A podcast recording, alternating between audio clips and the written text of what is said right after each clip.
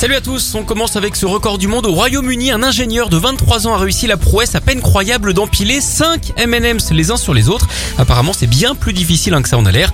Et c'est un de plus que le record précédent détenu par un Italien et un Australien. C'est en voulant s'occuper hein, pendant le troisième confinement de son pays au début de l'année qu'il s'est euh, entraîné. Ça a marché en tout cas puisqu'il a mis plusieurs heures pour y arriver. Et quand il a appelé le livre des records, ses interlocuteurs ne voulaient pas le croire d'après lui. Pour fêter ça, il s'est offert un petit cadeau. Il a mangé sa pile de friandises.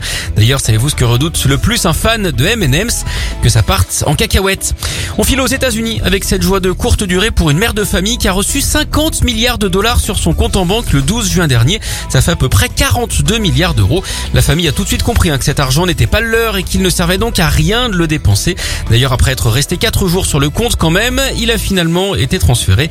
Bon, apparemment, ils se sont quand même pris à espérer l'espace d'un instant à un leg venant d'un vieil oncle inconnu. D'ailleurs, parlant de ça, vous savez ce qu'on devient quand on imite son tonton, un oncle incarné.